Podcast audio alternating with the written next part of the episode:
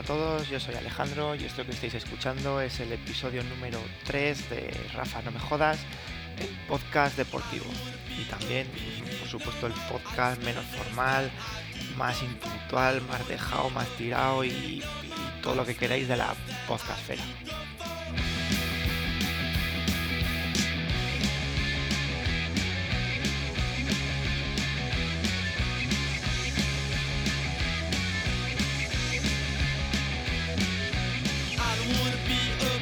Este nuevo capítulo comentaremos cositas de fútbol, conectaremos con nuestro corresponsal bético y que más, pues sobre todo, sobre todo me gustaría hablar de, pues yo creo que uno de los mayores triunfos que ha conseguido el deporte español en, el, bueno, en muchísimo tiempo, que es la, la victoria de la selección española en el Eurobasket. Así que como no, hablaremos de baloncesto.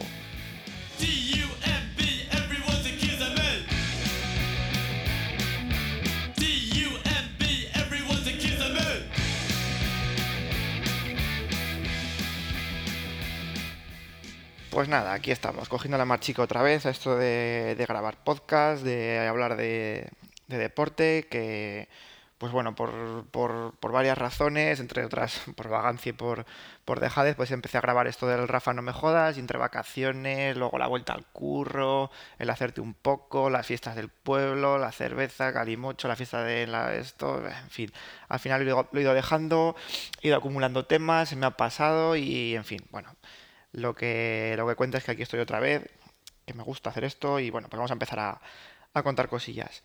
Eh, sobre el tema del fútbol, eh, hubo, no sé si acordáis, para los que escuchasteis el capítulo número 2, el anterior, el que grabé a primeros de agosto, eh, pues bueno, comenté un poquillo, hablando un poco del Zaragoza, pues comenté un poco la, la historia y el devenir de, de dos jugadores que a mí personalmente me habían dejado un pozo un poco, un poco chungo, un poco malo, que eran Sergio García y, y Oliveira.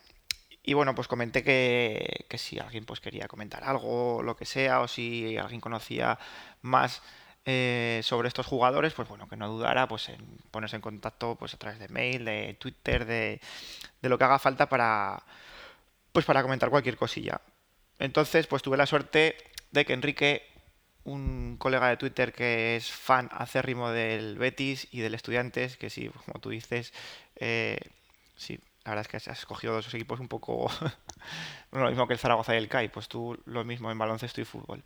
La cosa es que los, eh, los zaragocistas podemos conocer un poco más o un poco menos eh, la vida o la historia futbolística de Sergio García y Oliveira, pero creo que, que un bético puede conocer un poco mejor la, la historia y el y las cosas y las movidas y todo lo que haya podido hacer, eh, sobre todo Oliveira, mm, en el equipo eh, verde y blanco, iba a decir rojo y blanco, jodo, como estoy por la mañana.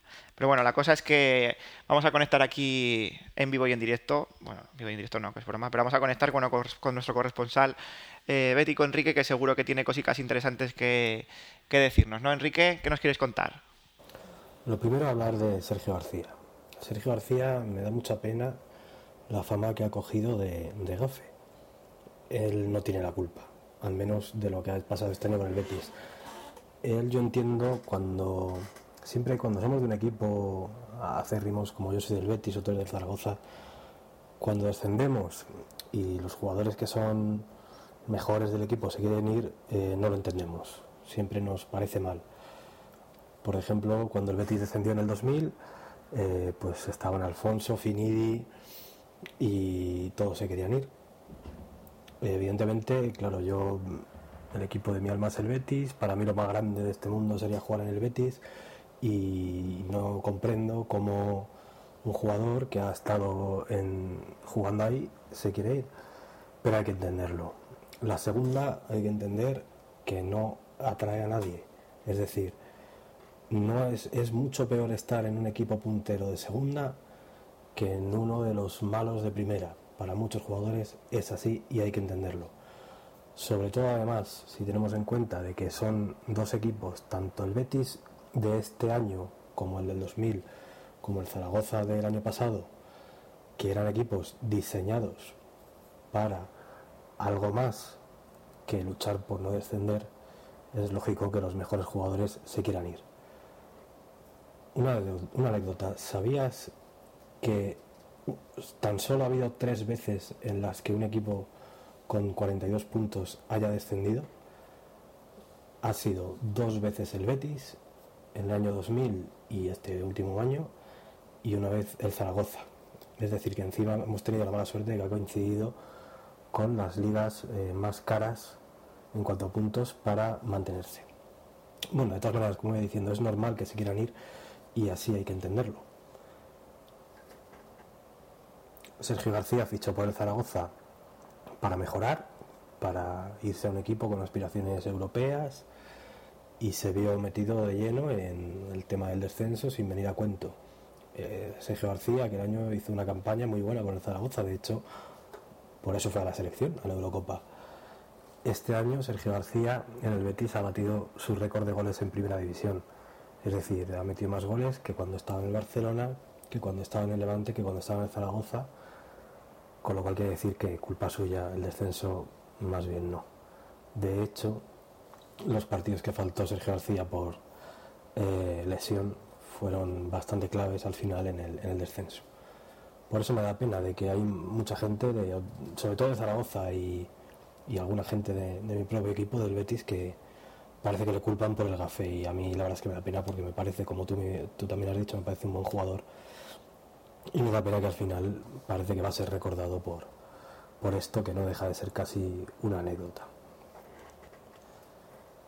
Y luego tenemos a Oliveira. Oliveira tiene un historial bastante largo de desequilibrios.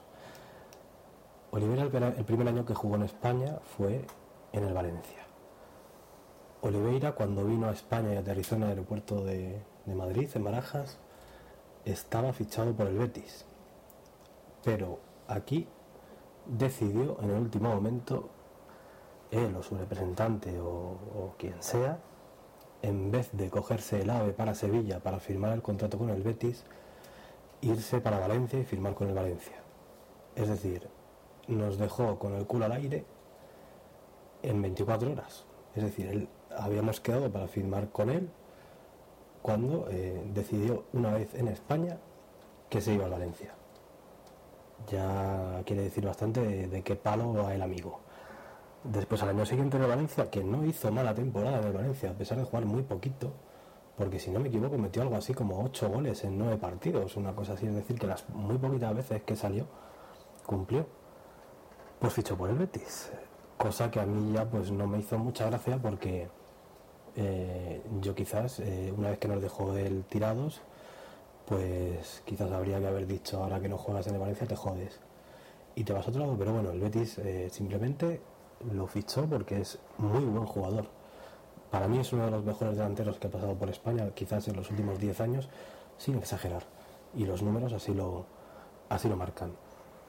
Total, que se le fichó y coincidió su mayor rendimiento que ha dado en la Liga Española nunca con el mayor rendimiento de otro jugador como Edu, con eh, una buena forma de una defensa bastante mediocre como eran Rivas y Juanito, pero que aquel año le salía todo y no pasaba a nadie. Coincidió como, con que grandes paquetes como Arzu ese año hicieron un campañón, coincidió con que todo salía a las órdenes de Serra Ferrer y el Betis logró pues, lo más grande que ha logrado en su historia, que es ganar una Copa del Rey y meterse en Champions, algo totalmente impensable para un equipo como el Betis, por mucho que nos parezca que todos los años tiene que luchar por ello. Total que Oliveira ese año se quedó en el Betis y al siguiente año, en, el, en, la primera vez que tenemos que jugar un partido importante, que fue la previa de Champions contra el Mónaco, en el partido de ida Oliveira se lesiona. Una de estas lesiones misteriosas que no se sabe muy bien qué es lo que pasa, que el entrenador dice que él le quiere convocar, pero él dice que, le duele, eh, los médicos no le encuentran nada, Total, él además eh, decía que tenía que solucionar un tema con el club y que si no lo solucionaba se iría. Pero no decía qué era, no decía qué pasaba. Solo decía que estaba lesionado y que el primer partido no lo podía jugar. El Betis gana aquel partido 1-0 con gol de Edu. Era la ida en casa. Eh, Lopera se reúne con, con Oliveira y solucionan el tema que le preocupaba. Después se supo que el tema que le preocupaba era que tenía firmado una serie de primas, una mejora de contrato, algo que tenía pactado sobre todo en el rollo económico y que era lo que eh, lo que él decía, el problema que tenía para, el que, se quería ir del Betis, que le habían prometido algo y no se lo, no se lo daban. En ese momento fue cuando nos dimos cuenta que el esguince que tenía, por el que no podía jugar, resulta que lo tenía en el bolsillo o en la cuenta corriente, no lo tenía ni en los pies ni en, ni en ninguna articulación. Jugó la vuelta del, partido de previa de Champions y marcó un golazo tremendo contra el Mónaco que fue el que nos clasificó para, para la Champions, para meternos en la liguilla de grupos de la Champions. En fin, Oliveira sigue jugando en el Betis, sigue rindiendo porque aquel año siguió metiendo goles, bastantes, no, recuerdo exactamente cuántos, pero en muy- en los pocos partidos que jugó marcó. Y llega el famoso partido contra el Chelsea, viene el Chelsea todopoderoso a Sevilla y tal y cual. Y Oliveira, pues en una mala acción, se lesiona. Oliveira ya no vuelve a jugar ese año en el Betis, eh, tiene una lesión bastante grave de rodilla, se le opera, rehabilitación, historias, total, no, no vuelve a jugar aquel año con el Betis y al año siguiente, y el, el Betis ese año lo pasa, lo pasa mal, sobre todo porque eh, no estaba Oliveira, no, no había más delanteros en la plantilla, prácticamente que él y Dani, que todos sabemos el paquete que era Dani, con lo cual pues el Betis lo pasa mal, al final logra salvarse y empieza la siguiente pretemporada. Oliveira juega ese año para recuperarse un par de partidos en Brasil. Se le cede justo al final de, de su recuperación. El club considera que es mejor, que se quede entrenando y no jugando porque no iba a jugar, debido a que el Betis estaba jugando mucho y no podía poner a un jugador que estuviera medio cojo. Por mucho Oliveira que fuera, se le cede a un equipo brasileño que si no recuerdo mal era el Sao Paulo, para que juegue algo así como cinco partidos, era nada más, cuatro o cinco partidos, y que se vaya recuperando, que coja forma y luego vuelva al Betis. Mm, En principio, pues no son, la cosa no suena mal. Dices, oye, se recupera allí, se paga cuatro carreras en una liga sin ningún tipo de, presión como es la brasileña, y vuelve recuperado y encima vuelve mm, algo más contento porque porque mm, le hemos dejado irse y no le hemos puesto trabas. Como no podía ser de otra manera, cuando está allí él dice que se quiere quedar, que no se quiere volver a España, que es muy feliz en, Brasil y que, y que se quiere quedar en Sao Paulo. Evidentemente se le manda a la mierda, juega la Copa América con la selección de Brasil aquel año, lo hace bastante bien y cuando ya se ve que está completamente recuperado, se le manda a volver al club. Pero bueno, ahí ya estaban los jaleos de me quiero ir, me quiero quedar, eh, lo, habitual de siempre. El caso es que se cruza el Milan por medio. Evidentemente yo cuando se fue al Milan poco pude quejarme. Yo entendía que cuando él se quería quedar en Brasil, evidentemente no, a mí no me entraba en la cabeza, pero que se quiere ir al Milan lo veo bastante normal. Sobre todo todo estando en el Betis. Así que bueno, ya a partir de entonces es la historia que ya conoce. Se va al Milan, no juega una leche, a pesar de que los poquitos partidos que juega también cumple. Ya que de verdad sigo pensando que es uno de los mejores delanteros que ha tenido la liga en, en unos cuantos años. ¿eh? Y luego cuando se rumorea que va a volver a España, pues eh, yo siempre mantuve la, la esperanza de que volviera al Betis. Pero no, volvió al Zaragoza, cosa que eh, a mí pues tampoco entendí muy bien, lo típico, el Betis estaba intentando ficharle y se va a un equipo como el Zaragoza que en principio, antes de empezar la temporada, tenía más o menos las mismas aspiraciones que el Betis, que era meterse quizás en, en UEFA o mantenerse bastante sobrados. Y total le viene la desgracia de bajar a segunda. Le pasa un poco como lo que he comentado antes de Sergio García. Este en el Betis no es culpa suya. Oliveira aquel año rindió bastante bien. para lo poco que jugó, estaba ahí Diego Milito quitándole minutos, si no me equivoco, pero aún así marcó bastantes goles, con lo cual el, el Zaragoza no bajó por culpa suya. Y de hecho estoy seguro de que aquel año estabais encantados con el rendimiento que daba y, y estaréis todos contentos con su fichaje. Pero en fin, bajó a segunda y por azares del destino, bueno, yo también recuerdo lo que tú comentas de cuando ya estabais en segunda y el Sevilla lo quería fichar, que evidentemente esas cosas entre la gente de mi equipo se hablan mucho y nos hubiera dolido bastante que hubiera fichado por el Sevilla, pero bueno, al final pues termina en el Betis. De nuevo, yo creo que él, lógicamente, eh, con esa decisión de volverse a ir al Betis, ¿qué es lo que quería? Pues eh, volver a su mejor momento, volver al sitio donde mejor se le ha dado la historia esta de- del fútbol y recuperar viejos éxitos. Tú criticas, has criticado mucho cuando se besó el escudo, cuando marcó en el primer partido que jugó con el Betis.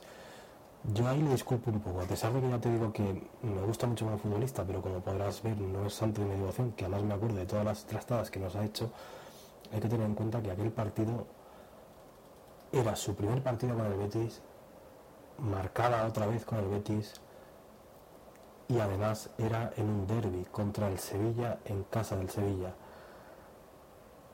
Mm, Yo sí creo que Oliveira realmente al Betis le tiene bastante cariño y yo creo que él sí que siente lo que es jugar en el Betis y de hecho estoy casi seguro de que se arrepiente mucho de haberse ido al Milán aquel año porque aquí hubiera, yo estoy casi convencido de que le hubiera ido mejor. Hubiera jugado, en vez de tirarse un año prácticamente sin, sin rascar bola del Milán, aquí hubiera jugado una temporada entera y casi seguro que le hubiera ido mejor. Pero bueno, él no lo, no lo vio así y tal. El caso es, eh, me estoy liando. Mm, No es por defenderle, pero creo que en ese momento sí que besó el escudo, sinceramente. ¿Por qué se ha ido Oliveira este año del Betis? Eh, como también he comentado al principio, a veces no nos damos cuenta de dónde estamos. Estamos en segunda. El Betis este año eh, va a tener una deuda brutal. ¿Por qué? Porque cobró dos años por adelantado de derechos de televisión. Dos años que estaban supeditados a que el Betis estuviera en primera. El Betis no está en primera y tiene que devolver ese dinero. Oliveira cobraba mucho dinero. Eh, bastante más que en el Zaragoza, por ejemplo. A Oliveira ha habido que venderle. Una- él se ha ido, pero por otro lado se le ha vendido también. De hecho, se quería quedar este año en el Betis. ¿Es un idiota? Sí. ¿Es un desequilibrado porque hace tonterías? También. Pero no todo es mal, hombre. Hay veces que hay futbolistas que sí que se les puede entender ciertas cosas. Y nada, pues esto es eh, lo que quería decirte nada más. Luego, pues te quería pedir una cosilla, que es que hablaras un poquito. A mí me gusta mucho también el baloncesto. Soy del Estudiantes. Parece, parece que no puedo ser de un equipo que me dé alegrías, pero bueno. El caso es que me gustaría que un poquito de en qué situación está ahora mismo el CAI Zaragoza. Es un equipo que siempre me ha caído muy bien, de aquellos años gloriosos que tuvo en, en ACB, muchos seguidos y participaciones en Europa, participación casi fija en la Copa y demás. Eh, me gustó mucho que ascendiera el año pasado, pero ha durado muy poquito en ACB y me gustaría saber pues que nos cuentes qué pasa, si el equipo sigue teniendo dinero, si, si no, cómo van los fichajes, en fin, que hablaras un poquito del tema. Y ánimo, que la cosa va para adelante. Venga, un saludo. Pues muchas gracias Enrique por este análisis pormenorizado, por- minucioso y detallado que nos, que nos has hecho tanto de, de estos dos jugadores, de Sergio García y de Oliveira, como del, como del Betis, de tu equipo, que de verdad, y te lo digo de corazón, espero que este año subáis a primera, porque es cierto que el Betis es un equipo que es un equipo de primera y tiene que, y tiene que estar, tiene que estar ahí, tiene que estar ahí arriba. Bien o mal, pero tiene que estar en primera división. Así que ánimo, tío, que este año seguro que, seguro que subís. Y pues al hilo de lo último que dices de baloncesto, pues es un poco aquí y es en este episodio en lo que a lo mejor pues quiero hacer un poco más hincapié o comentar más, más cosillas. Y me comentas y me preguntas por el, por el CAI Zaragoza. Pues mira, así en caliente y, a bote pronto y antes de, de empezar a hablar del CAI, que primero hablaré de la, de la selección y luego del CAI, porque del CAI me podría pegar años hablando y escribiendo porque, bueno, pues para que lo sepáis, eh, aunque aquí hable más de fútbol o lo que sea, yo siempre he sido mucho, mucho, mucho más de, de baloncesto. Yo de crío jugaba baloncesto, eh, me partí los ligamentos en baloncesto, era súper fan del baloncesto y lo soy, de la NBA, yo era de los que se compraba la gigante, la revista oficial de la NBA, todo. Todas las revistas me encantaba, viví la época dorada de, de los Lakers, de, de- los Chicago Bulls, me veía todas las finales, que bueno, una locura. Y con el, y con el baloncesto lo mismo, sufriendo y gozando mucho con el, con el CAI Zaragoza, porque la verdad es que, que, que lo hizo súper bien. Tuvo ahí unos momentazos en, en Europa cojonantes y, y luego, pues tristemente, cuando desapareció, ya lo comentaré un poco después, pues eh, cuando desapareció y, y ya no es que sigas o no sigas a un equipo, es que no tienes a nadie a quien seguir, pues yo me hice fan de, me hice fan de la Peña, me hice fan del, del Juventud, también en los años dorados y en la época dorada del, del equipo de Badalona, cuando jugaban allí los hermanos Jofresa, cuando jugaba Jordi Villacampa, Mike Smith creo que se llamaba aquel tipo que pegaba unos saltos brutales y también pues disfruté mucho, aunque en el fondo pues echaba mucho de menos a, a mi equipo que, que por suerte pues volvió a resurgir de sus cenizas, nos costó subir un montón, tuvimos y hemos tenido un periplo muy corto y muy desafortunado por la CB, pero bueno, me lo dejaré para, para el final porque creo que lo, vamos, la actualidad a lo mejor, por decirlo así, obliga y ahora mismo lo que tenemos que, que hablar y, comentar es mm, la medalla de oro del Eurobásquet de nuestra selección española, de, de- vamos, de, yo es que estoy súper orgulloso y estoy súper contento del equipo que tenemos, del grupo, de la piña, de, de- de- del, del- no sé, de este equipo que tenemos, que es que yo lo veo jugar cuando está bien, porque cuando está mal, que también hablaremos un poquito y in- intentaré a lo mejor analizar y dar mi punto de vista sobre por qué la selección ha tenido ese, ese bajón, pero vamos, yo es que yo no me acuerdo de eso, yo me acuerdo de, del palizón que le hemos pegado a, Serbia, del meneo que le dimos a, a Francia y de que, vamos, es que a día de hoy es que no hay equipo que nos pare, nos puede a, a lo mejor arruinar un- o poner en aprietos una selección argentina que ni aún así y, y ganarnos, pues ganarnos nos pueden ganar si tienen un buen día, si tienen un buen día los, los americanos, los yankees. Mm, ¿Qué os podría decir? Porque, no sé, mm, yo en el fondo creo que esta primera derrota, porque también, también hay que analizar algunas cosillas de, de esta selección, porque también se le ha criticado mucho el, el, el mal juego o el encorsetamiento o los sustos que nos dimos eh, en la primera y segunda fase. Bueno, vaya por delante que yo no soy muy fan ni muy defensor ni, ni me gusta mucho ni me gusta mucho Scariolo. Yo eh, como dice la Bordeta, ese gran político, escritor y, y cantautor aragonés, yo de los engominados no me fío. No me fío, no me fío nada. Y Scariolo creo que, sin ser un mal entrenador, eh, el error que ha cometido, o así un poco con esta selección, es que yo creo que mm, quiere tener el mismo protagonismo que los jugadores. No sé, eh, me da la impresión de que mm, de que este es un entrenador, no sé, me recuerda un poco al, a Alfred también que tenía un poco unas ideas de pinza un poco, un poco raras. Y aunque es un buen entrenador, a veces se le cruzan los cables y, y así como Pepu y hasta incluso Aito pues hicieron un muy buen papel y dejaron que todo siguiera como, como estaba y que los jugadores fueran los que hicieran, este Escariol a mí no me, no me ha gustado mucho. Y creo que uno de los factores por los que eh, España le costó despegar fue porque no estaban muy de acuerdo con a lo mejor con las decisiones internas o lo que a lo mejor lo que veían dentro del vestuario con el seleccionador. Mm, yo creo que hay varios, hay varios puntos, hay varios temas en los que la, por los que a esta selección le ha costado entrar un poco otra vez en juego y volver a fliparnos como, como nos ha dejado y dejarnos este sabor de boca con esta medalla de oro que ya nos la merecíamos, copón, que, que sí que tenemos alguna que otra de plata, pero una medalla de oro en un Eurobasket, hostias. Eh, es una pasada. De la misma forma que España ganó la Eurocopa, pues a mí ganar un, un Eurobasket es que supone lo mismo.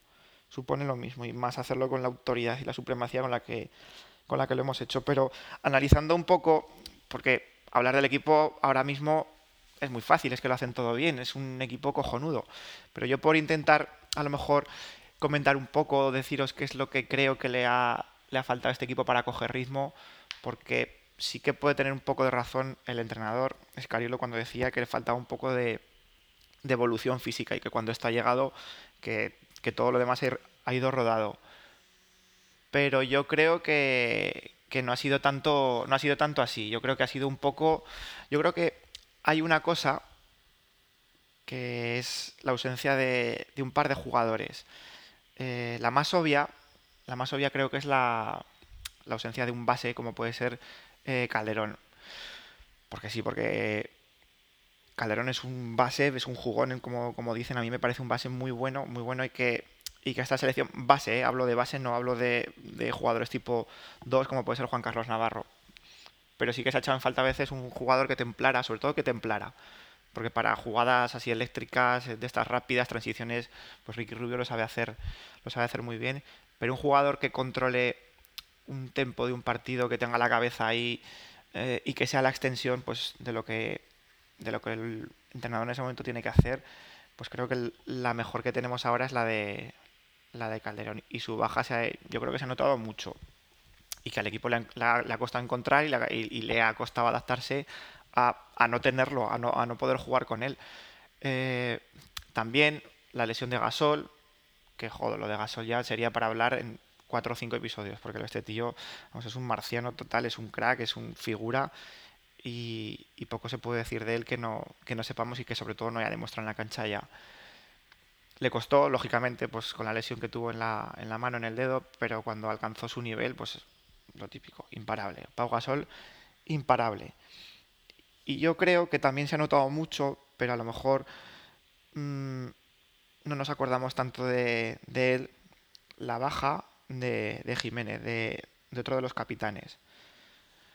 Yo creo que esto, la selección, sobre todo en los primeros partidos, lo ha acusado mucho, mucho, eh, pero además bastante, porque viendo los primeros partidos, la primera fase, aquellos dramáticos casi contra, contra Inglaterra, que perder contra Inglaterra hubiera sido, vamos, no sé, lo- yo creo es que Inglaterra es el peor equipo de baloncesto del mundo, joder, o sea, es que es, peor que, que, Angola, que, que, que es que son los malísimos. Y, y a lo que voy, yo veía una falta de, de intensidad defensiva brutal, brutal en los, en los primeros encuentros.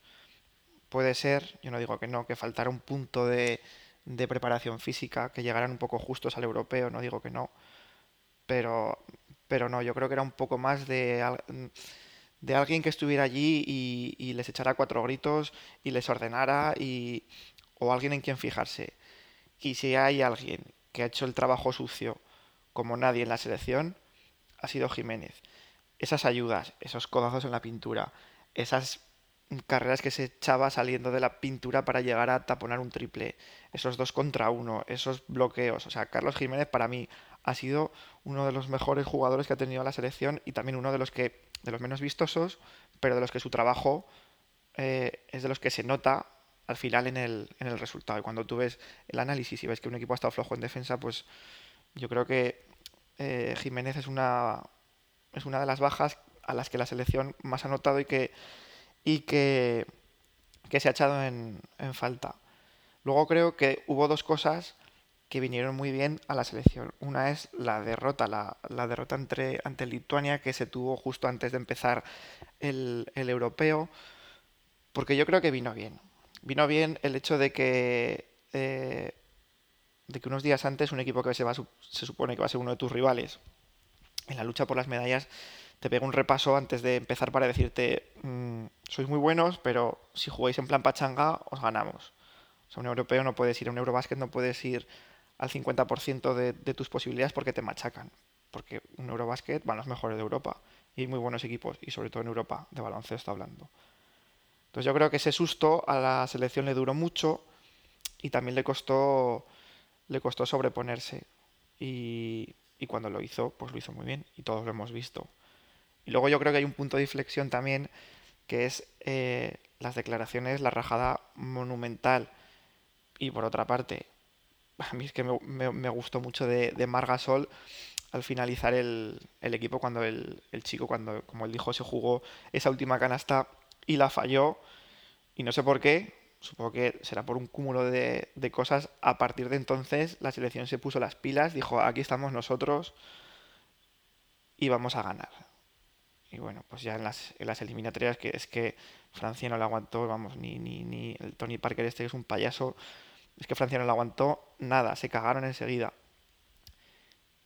Y todo, pues la semifinal, la final fue, fue más de lo mismo, fue pegar, pegar tres pretones de acelerador y la selección de 20 arriba.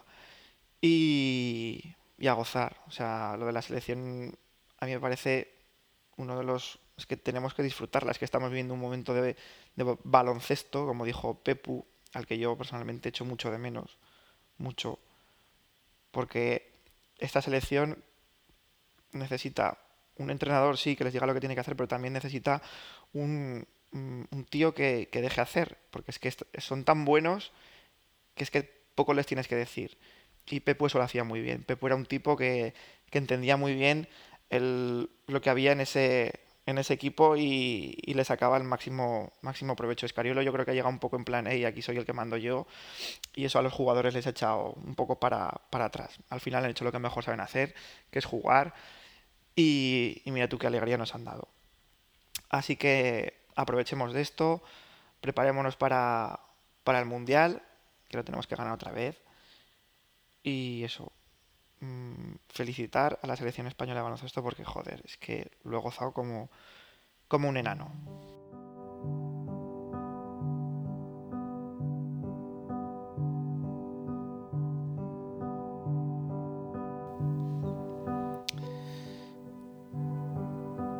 CAI eh, Zaragoza. Joder, si es que hablar del CAI, para hablar del CAI Zaragoza es que realmente no sé, no sé ni por dónde empezar, porque mm, ha sido tantas, hay tanto que contar, hay tanta historia detrás, hay que, hay que partir de la base que, que el CAI Zaragoza, históricamente hablando, no solo en esta última etapa, el CAI Zaragoza es un, es un clásico, es, es, es un histórico de la, es un histórico de la CB, o sea, hay que recordar que, pues, sobre todo los años 80 y los, y los 90, más los 80 que los 90, la ACB estaba tiranizada, por así decirlo, por, por Madrid y Barcelona. Y hacer un tercer puesto, un cuarto puesto, era, era una triunfada, era, era lo más, porque el Barcelona y el Madrid estaban, sí que era cierto que estaban años luz de, de cualquier otro equipo. Entonces, pues ahí estaba, estaba el Tau, estaba el, el Ram Juventud, por aquel entonces, y el CAI, que siempre estaban ahí disputándose tercera, cuarta plaza. Y, lo bueno es que lo que el CAI no, no pudo a lo mejor hacer en liga, que fue conquistarla, pues lo hizo en. Lo hizo pues en la Copa del Rey, por ejemplo, fue campeón dos veces, una contra el Barcelona y sí que les pudimos ganar. Luego otra contra el contra el Juventud y, y creo que fue finalista otras otras dos veces, una con el Tau y otra no me ahora mismo no me acuerdo. Creo que creo que fue con el con el Estudiantes, pero vamos, no no me acuerdo. Y luego, sobre todo, en competiciones europeas, pues cuartos, semifinales y esa... Joder, es que solo de recordarlo ya se me pone muy mala hostia. Solo es ese subcampeonato de la, de la Recopa de Europa contra el PAO que, bueno, un- un- una polémica allí con los árbitros, me cago en la puta, qué cabrones. Pero, pero vamos, a lo que voy es que el CAI Zaragoza fue, fue un histórico de la CB y que sus dirigentes hicieron un hicieron un sobreesfuerzo para pues para poder conquistar más cosas y eso se, se pagó. Un fracaso. Fue un poco como lo del Zaragoza cuando bajé a segunda. El año que más pasta se invierte es el año que bajan a, a segunda. Pues lo del CAI fue lo mismo, pero fue tan, tan fuerte que, que, pues que tuvo que desaparecer. Ya cuando le quitó el apoyo económico la CAI, el CAI, la Caja de Ahorros de la Inmaculada, pues ya todo era un poco, bueno, se empezó a llamar NatWest, luego Amway, luego Adeco y al final pues no se llamó ni, ni una cosa ni la, ni la otra. Y bueno, pues joder, es que aquí pues había unos jugadores que eran buenísimos. Es que teníamos a, la- joder, a los Arcega, a los Angulo, teníamos a Kevin Magui, Zapata, aquí se, se retiró Romay, nos entrenó, vamos, Ranco Ceravica, vino Piculín Ortiz, Santi Aldama, yo qué sé, o sea, no sé, teníamos un equipo muy bueno, pero la pagamos y la pagamos muy, muy cara. Y ya en el 2002, con mucho apoyo económico, porque antes Enrique me preguntaba si, si ahora el CAI tiene apoyo económico, pues sí, es apoyo económico es de lo que, de lo que más tiene. Porque apoyo de instituciones tiene un, un montón. En el 2002 volvió, se compró una plaza de, que había en LEV y se, y se empezó a construir el equipo. Y yo además me aboné, estuve los seis años que ha costado subir a la CB, me, me aboné y he seguido de cerca todas las vicisitudes y todos los, los problemas que ha tenido el CAI para, para subir a CB. Porque todos los problemas que haya podido tener han sido deportivos. Porque apoyo económico esta vez sí que no ha tenido ninguno. La CAI, que es una institución muy importante aquí en Aragón, aunque ahora está un poco jodida por la crisis, pero aún así es una institución muy, muy, muy, muy importante. Luego el gobierno de Aragón, etcétera, ha apoyado desde un principio al, al, al CAI, porque lo fácil hubiera sido estar dos años como mucho, darles ese margen de tiempo para que subieran a, a CB y si no, pues quitar el apoyo porque, porque pues, a lo mejor porque no compensa, pero hay que, hay que reconocer que en ese, en ese sentido las, las instituciones se han portado muy bien y en este tiempo, al, este tiempo de la LED, al CAI lo han apoyado un montón. Y aquí, pues, en lo deportivo hemos, podido ver un desfile de, de, de, de jugadores, de, de entrenadores. Pues nos ha entrenado Alfred Yulbe, nos ha entrenado Curro Segura, nos ha entrenado Ceravica también nos cogió nos cogió una temporada y han pasado un mogollón de, jugadores, canteranos, bases, eh, pivos, Diego Ciorceario, Tis Gil, Matías Lescano, Lester, el Benito Doblado, que metía unos triples del copón.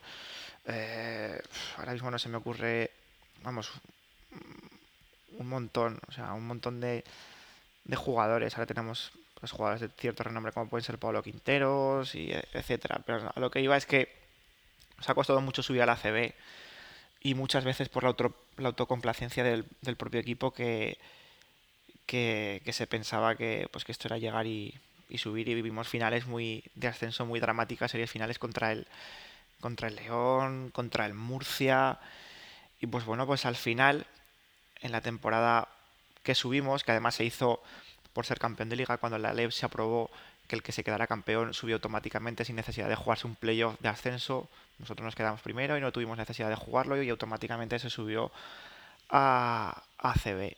Ah, y hablaba antes del apoyo eh, de las instituciones, que sí que es cierto que el CAI ha tenido y tiene, y tiene, aunque haya vuelto a bajar, a muchas, pero sobre todo lo que tiene es una masa social detrás mm, impresionante. O sea, hasta lo último que sé, el pabellón del Príncipe Felipe, estando en LEV, era el quinto pabellón de Europa al que más gente acudía a los partidos.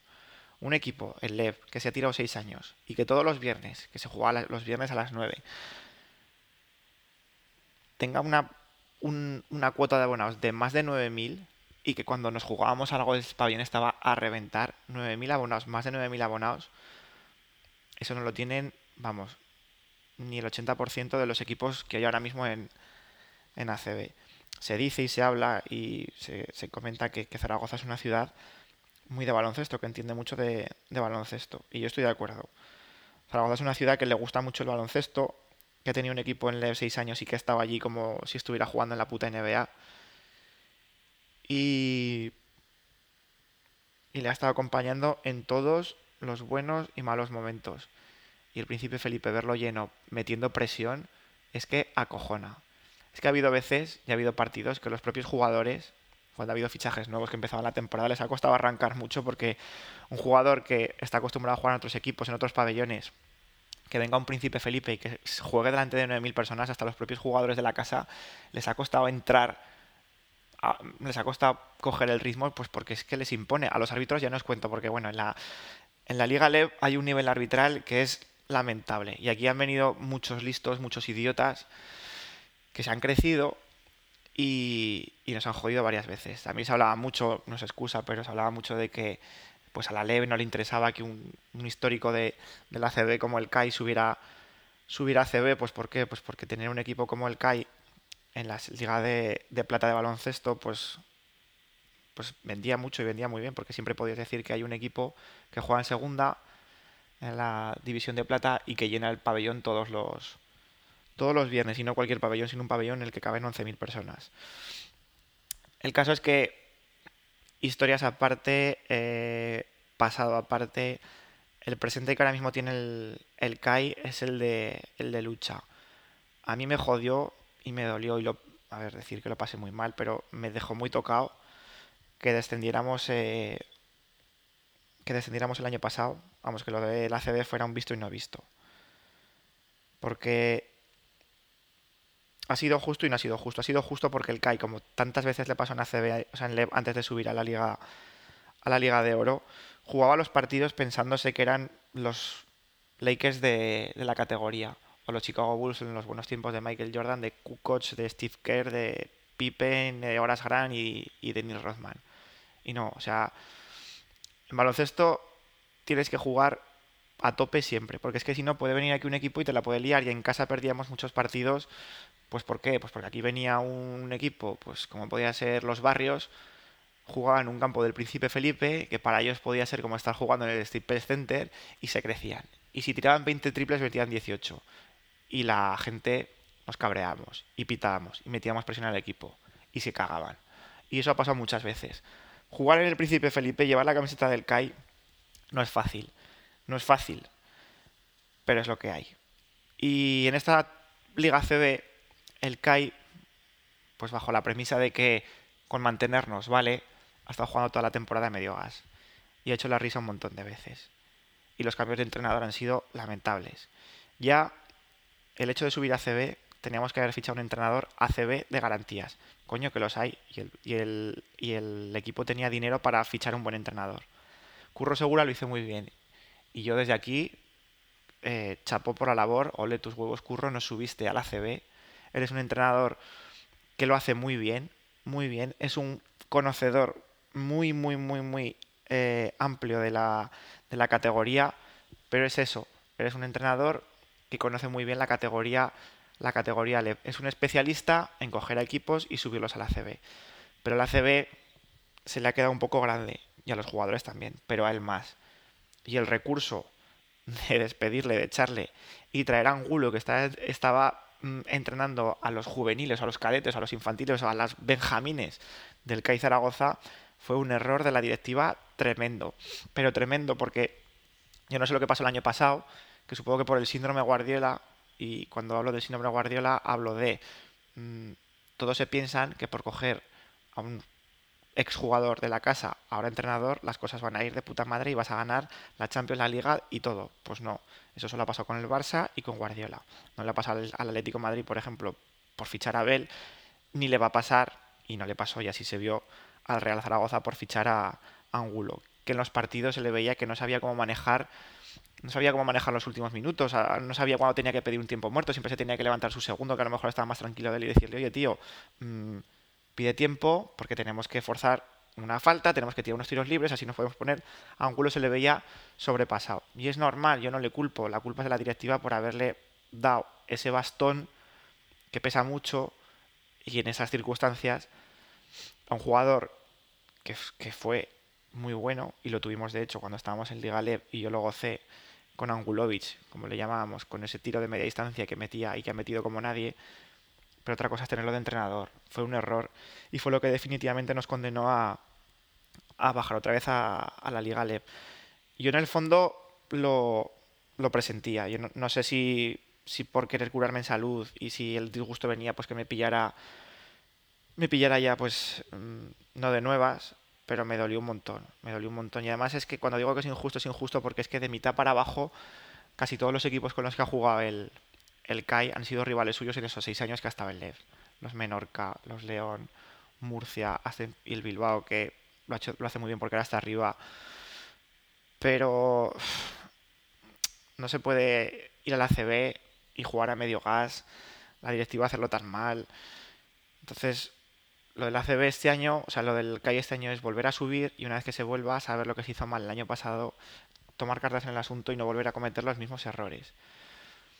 Por temas de dinero y por temas de apoyos no van a faltar, al menos no faltan. Ahora mismo el equipo tiene un respaldo tanto de, de público como de, como de las instituciones que yo creo que pocos equipos de baloncesto tienen la, la suerte de coño pues de de poseerla así que una vez más vamos a aprovecharlo vamos a aprovechar el dinero que tenemos para traer a los posibles mejores jugadores que sea vamos a aprovechar sobre todo ese campo esa afición coño y ese sentir caísta que, que, que, que hostia es que cuando salía el himno de los sitios en el, en el Príncipe Felipe es que, es que se me ponía la pierna de gallina.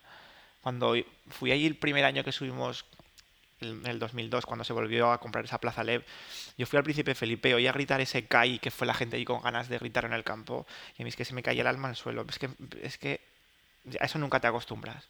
A eso nunca te acostumbras. Un pabellón lleno, arengando a ese equipo, metiendo presión.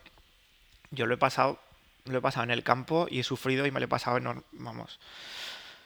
Mm, muy bien. Y yo lo que espero es que poder volver a sentir eso, pero contra equipos en una liga superior, que es donde se merece estar el CAI. Igual que hay equipos que, que están en segunda y que merecen subir a primera, pues hay equipos que por historia, por afición, por, por, un montón de cosas merecen estar luchando en, en ACB. Ya no digo que sea como en, años, como en los años 80 porque eso es muy complicado, pero sí ser un equipo respetado y que tú vengas al CAI y hostia que te que te preten las tuercas, ¿sabes? Que no, que no se te sea fácil jugar. Que el, que el Príncipe Felipe sea un bastión donde poca gente salga, salga viva.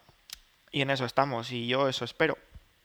Así que ya veremos a ver lo que pasa esta, esta temporada. Espero que ver los partidos este año no, no sé, no, no me crea ansiedad, no adelgace, no como el, como el año pasado. Espero poder pasarlo mejor. Así que nada, ya veremos lo que pasa. Y bueno, pues por mi parte nada más. Eh, creo que este episodio de Rafa No Me Jodas me va a salir un poquillo largo. Pero bueno, espero que no, que no os haya aburrido y espero volver y volver pronto, ¿vale?